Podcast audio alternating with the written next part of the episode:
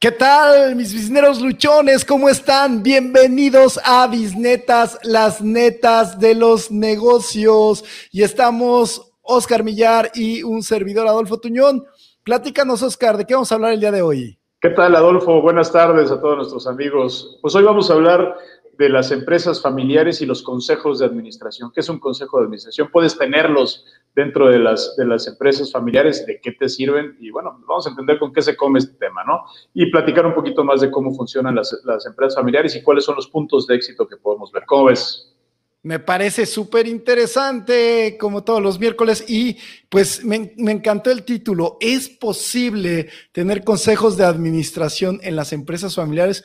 Porque todavía hay un gran porcentaje de empresas que no lo creen, ¿no? No lo creen o inclusive no lo ven necesario o lo ven hasta inclusive como, como un estorbo, ¿no? Como, como, híjole, es mucho rollo meterme en eso. ¿De qué me sirve esto? ¿Para qué meto gente que me va a decir qué hacer? Si yo sé lo que tengo que hacer, ¿no? Entonces. Tengo tantos años en este negocio, nadie me va a enseñar. Y yo, yo creo que lo más, el, punto más eh, reacio que tienen, o los que están más reacios, es porque dicen, soy una empresa muy chiquita, no necesito esto, no, no, no, me, no me va a ayudar, o, esto es para empresas grandes, de más dinero, etcétera, etcétera, ¿no? Entonces, bueno, habrá que ver cómo, cómo les va con este tipo a, a estas empresas, pero al final del día, ¿tú qué opinas? ¿El consejo de administración te sirve para una empresa familiar o no? Totalmente. Yo, yo, yo soy un creyente de, la ayuda profesional, soy un creyente de, del poderte apoyar de personas que son expertas en diferentes áreas y de que no, es, no hay manera de estar tomando todas las decisiones sola, solo. O sea, necesitas de los demás. Entonces yo creo que sí es sumamente importante tener estos consejos y, y algo que vamos a también platicar aquí es acerca de algunos datos relevantes de qué es lo que pasa aquí con las empresas familiares en América Latina. Pero antes de iniciar, ¿qué te parece si iniciamos viendo para qué nos sirve un consejo de administración en la empresa? A ver, ¿tú qué piensas, Oscar?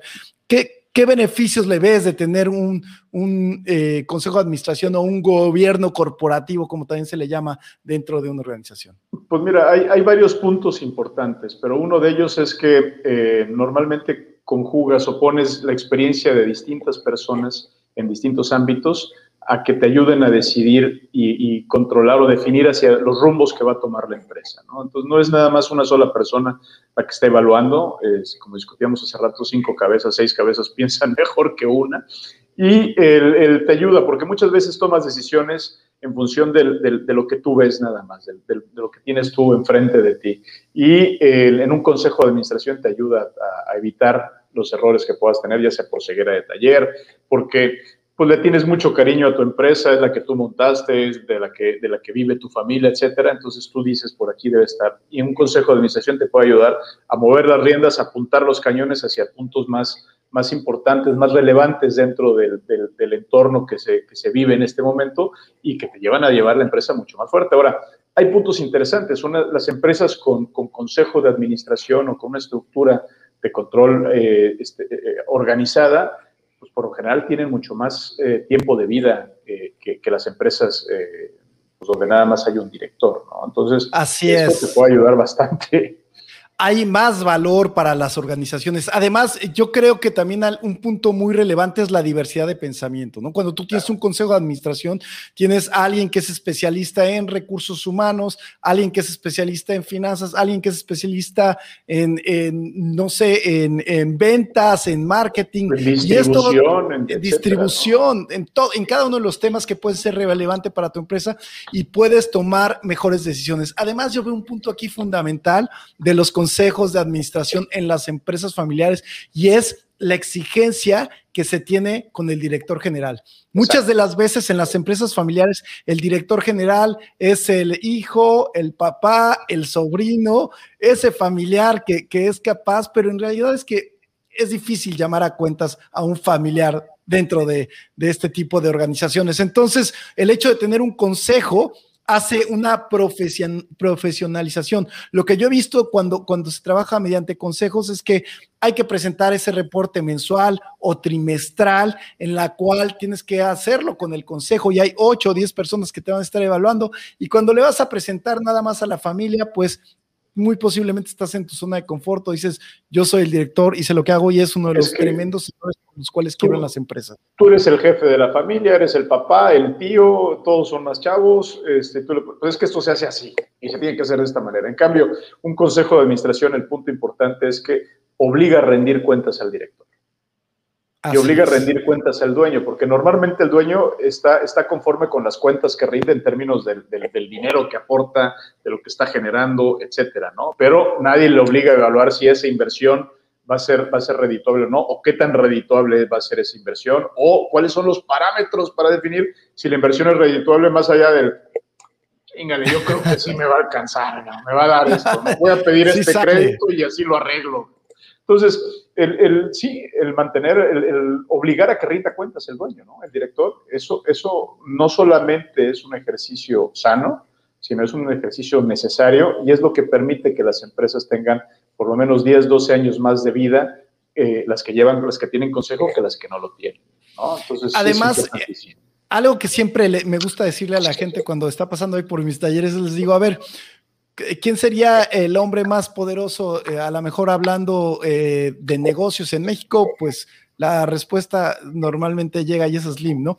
Entonces yo les digo, vamos a hacer un ejercicio de, imaginación. ¿Cuántos asesores tendrá Slim, no? Entonces me dicen diferentes números, yo no tengo ni idea de cuántos son, pero lo que sí nos queda claro es que tiene muchos asesores. Entonces les digo, bueno, ¿y por qué si el hombre más poderoso de México tiene tantos asesores, por qué tú no? ¿No? ¿Y cuál es, que es la primera respuesta? Pues porque no tenemos dinero. Y digo, ¿y quién dice que todos los consejeros tienen que ser pagados? Ese es un punto importante.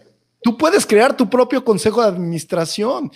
¿Quiénes? Todo mundo tenemos en nuestra agenda. Es cuestión de abrir nuestro celular, aquellas personas que nos pueden asesorar en diferentes temas y habrá haber gente que la necesitas pagar y habrá gente que no le necesitas pagar y que estoy seguro que estará dispuesto a ayudarte en ciertas ocasiones. ¿Qué, gana, una, qué gana un miembro del Consejo de Administración por pertenecer a él? ¿Qué es lo que, qué, es lo que le sirve? ¿De qué le sirve ser parte del Consejo? Y, y lo que veíamos es que en América Latina, bueno, en general, a veces también ser miembro de un consejo de administración es una parte de, fama, ¿no? Es decir, bueno, yo, soy miembro del consejo de tal, de tal empresa. Te da prestigio. Eso te da prestigio, te ayuda y define, ¿no? Pero también, y, normalmente esos trabajan ahí este, pro bono, ¿no? Ad honorem ahí, más bien, más que pro bono, este, por buscar el honor de estar en este, en este miembro. Pero bueno, en América Latina el 31% de los miembros de, un consejo de administración no recibe ningún, ninguna retribución. Eh, hay, hay, un grupo, un porcentaje muy pequeño que recibe en, eh, retribuciones en términos de eh, sueldos variables. Esto es, si le va mejor a la empresa, tú ganas más. Que, eso yo diría, bueno, es, una práctica bastante, debería ser más bien una práctica bastante común y, y, obligatoria, ¿no? Porque quiero, quiero que el consejo de administración reciba más si nos va mejor a todos, ¿no? Entonces, pero en general reciben muy poco, ¿no? Hay algunos que ganan, bueno, hay, hay, empresas, hay miembros de consejos que ganan desde los 400, 500 mil pesos anuales hasta hay otros que ganan entre 20 mil, 30 mil pesos anuales, etcétera, ¿no? Entonces es muy diferente. No necesariamente tiene que costar mucho. No, no, no. Inclusive hay algunos pagos de gobierno. Hay, bueno, como ya hablamos, hay gente que lo hace, eh, pues, eh, por honor, o como le es ad, ¿cómo ad honorem, ad, honorem le dicen los, los, los legales. Excelente, muy bien. Y la otra, eh, pues aparte de que te da prestigio, pues hay algunos miembros también que cobran por ir a una sesión, ¿no? O sea, donde tú hay un pago por, por asistir a esa sesión y hay una retribución y esto desde mi óptica, pues también genera cierto compromiso. Pero aquí lo interesante es la regularidad con la que tú puedes aplicar este gobierno corporativo, ¿no? Donde, donde tú crees esta estructura, ya sea que este, eh, que este consejo sesione de manera mensual o trimestral, cualquiera va a funcionar, pero siempre y cuando que esté agendado y que seas disciplinado con esto, sin lugar a dudas va a traer estructura para la empresa. Además, no es una cuestión de solamente llamar a cuentas al director general, también en, en algunos gobiernos corporativos o en estos consejos de administración que he visto cómo participan y he participado, pues también se les llama a algunas personas a eh, a cuentas, o sea, no nada más al director general, sino a lo mejor a los directores de área o inclusive en algunas empresas. Oye, ¿cómo nos al gerente. Tráeme al gerente de ventas que nos cuente qué está pasando, ¿no? Porque no. quiero que me lo digas tú como director. Y ya está más que programado. Y además de que está programado, ya los pusiste a chambear en un reporte de actividades, que eso hace que hagan un análisis de las situaciones que, está, que, están sucediendo eh, en la organización. Que, les tienten las rodillas por, por ir a presentar lo, lo, lo que han hecho, ¿no? Y, puede ser para ir a presumir o para, para dar buenas cuentas o para, o para rendir cuentas malas y, ver cómo lo van a resolver, etcétera. Pero siempre es importante tener este check, esta revisión de, resultados de, la empresa por ojos que no están constantemente en la empresa también, ¿no? Esto, eso también es un punto que, que los debe ayudar. Ahora, ¿qué tan seguido lo hacen? Pues depende del negocio, ¿no? Y depende cómo quieras que te ayuden. Sí. Eh, yo he visto empresas que lo hacen mensual, hay empresas que lo hacen trimestral, este, etcétera, etcétera, ¿no? Y, y, otra de las, de las preguntas aquí interesantes sería, y bueno, ¿y cómo le hago yo para crear un consejo de administración? Pues primero yo creo que valdría la pena evaluar tú, eh, el tamaño de tu organización, ¿no? Porque desde una empresa muy pequeña, o sea, si tienes eh, pocos empleados, pues también podrías tener a lo mejor un grupo de asesores que te estén ayudando y que sea ese como tu consejo de administración, ¿no?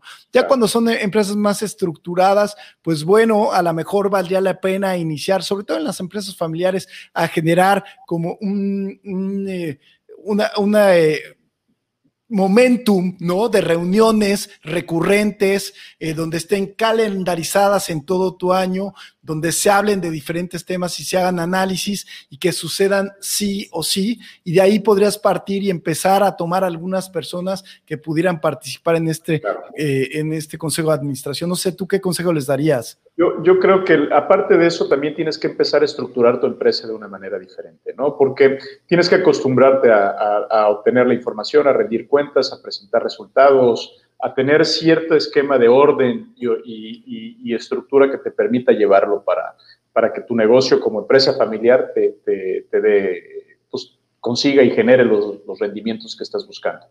Hay temas importantes que normalmente los dueños, los directores, son, son, esos directores que de repente le decíamos son directores pulpo, ¿no? Porque tienen un brazo viendo cómo le hacen con las ventas, tienen otro viendo cómo le hacen con el cliente que está tal, tienen revisando compras por allá y está tal, tal. Entonces, hay cierta, ciertos esquemas que, todo depende de, uno, de un solo hombre, de un hombre orquesta, ¿no? Que hace todo. Bueno, ¿cómo le hacemos con ellos? Hay que estructurar la empresa familiar en ese sentido también y buscar traer a alguien que te permita, porque de nada te va a servir tener un consejo de administración si no tienes el orden que te permite eh, acatar lo que tengas o que te permita presentar las cosas que necesitas, que, que el consejo te puede evaluar y determinar, ¿no? Y yo quisiera que, le pudiéramos dar también a, la gente que nos está viendo y escuchando algunas ideas de, cómo podrías elegir a estos miembros de, tu consejo. Yo, yo para mí algunos de los puntos importantes sería, pues, sin lugar a dudas, que confiesen estas personas, ¿no? Que sean gente que está muy comprometida con tu negocio. Dos, que eh, además de que muestren este compromiso, que haya una diversidad de pensamiento en ese consejo. O sea, no pueden pensar todos como tú y no busques esas personas que son como tú. Necesitas encontrar esta diversidad de pensamiento y también esta diversidad generacional, ¿no? Que esto te va a ayudar a tomar mejores decisiones.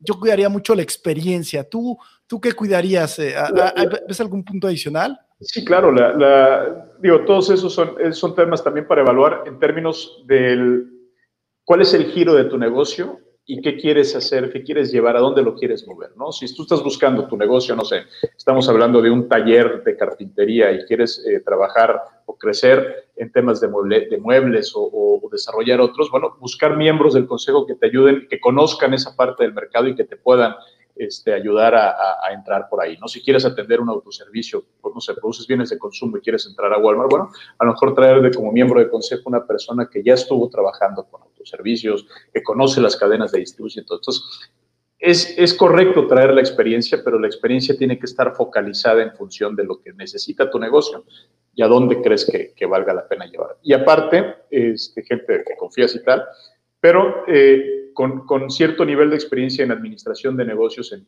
llevar negocios que te permita, pues esto, controlar, controlar los números, saber, saber qué te van a exigir, cómo te lo van a exigir, y que no puedes y les des la vuelta a ellos en dos minutos.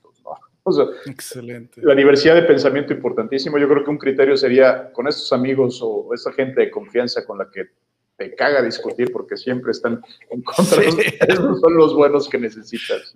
Totalmente, no te pongas ahí con la gente que va a ser cómoda, ¿no? A final de cuentas las decisiones van a ser de, en conjunto, eh, por eso se nombra también un presidente, ¿no? De, este consejo de administración, que puede ser como también parte de la balanza y las decisiones se toman en conjunto, pero sí, efectivamente, los gobiernos eh, corporativos o estos consejos de administración son incómodos, sí son incómodos, pero eso es lo que te va a ayudar a, tener mejores decisiones, así que te invitamos a que salgas de esa zona de confort. Y si te parece bien, vamos cerrando el programa, ¿algo más que quieras decir, Oscar?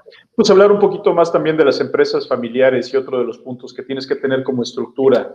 Eh, que no se les olviden que estas empresas familiares deben tener bien establecidos, aparte de este consejo, reconocer cuáles son sus vías de comunicación, establecer roles, organizarse eh, en función de, de, experiencias, de conocimientos y no en función de, sangre. ¿no? Normalmente uno de los grandes problemas que tenemos en una empresa familiar es que eh, ponemos a la gente en, puestos clave porque compartimos apellido con ellos. Eh, y, que está bien, simplemente tenemos que asegurarnos que esa persona tiene la experiencia y el conocimiento para llevar esos puestos, para llevarlos. Entonces, hay que estructurarnos como una empresa formal y hay muchas formas de, estructurarnos que ya están definidas y hechas, ¿no? Desde, desde sistemas de gestión reconocidos como hasta eh, asesoramiento que te va diciendo cómo organizar. Entonces, que no se les olvide que eso es importante y, necesitan llevarlo para poder involucrar y tener un consejo de, administración que los ayude a llevar la empresa a, los niveles que quieran llegar. ¿no? Y también yo añadiría que si quieres poner a alguien que ves que es de la familia y que lo que quieres es que gane experiencia, que tengas también la habilidad de ponerle a un lado a las personas que saben y que conocen del tema y que le van a poder dar buena guía y que, y que no va a salir tan caro los errores que pueda cometer ahí dentro de la organización, porque luego de verdad los errores salen súper, súper caros y se los digo porque eh, creo que lo hemos vivido en experiencia propia, ¿no? Y genera, y genera rivalidades dentro de la familia, genera rupturas dentro de la familia. Entonces, hay, hay muchos problemas que podemos generar a partir de ello, ¿no? Entonces, sí es importante que, les, que estructuremos la empresa familiar de una manera eh, que permita admitir un consejo de administración. Excelente. ¿Cuál es tu bisneta del día de hoy, Oscar, para cerrar el tema? Pues bueno, hablando sobre estos temas, no tenemos que inventar el hilo negro. Este, hay sistemas de gestión que te permiten organizar y estructurar tus empresas de una manera eh, sencilla, ágil y que pueda tener el éxito que requieres. Entonces, no te lo inventes, busca el apoyo y, y, obténlo. Súper bien. Para mí la bisneta sería ir solo por la vida sale muy caro. Cinco cabezas piensan más que una. Así que aprovecha la experiencia, escucha a los expertos, no quieras hacer todas las cosas solo y, andes por la vida creyendo que tú todas las puedes, porque ese puede ser uno de los principales errores de las empresas. Va a llegar un momento en que ya no las puedas. Así es, llegará el momento en que no las puedas. Muchísimas gracias por escucharnos. Si te gustó este programa, no olvides darle manita arriba, compartirnos en tus redes sociales y recuerda que estamos también en Spotify por si nos quieres escuchar. Si algún día no nos pudiste acompañar, pues bueno, al día siguiente estamos en Spotify y nos vemos el próximo miércoles en Bisnetas, las netas de los negocios. Gracias, mis bisneros luchones. Nos vemos en la próxima. Gracias, Oscar. Gracias, nos vemos el próximo miércoles. Hasta luego. Hasta luego, buenas noches.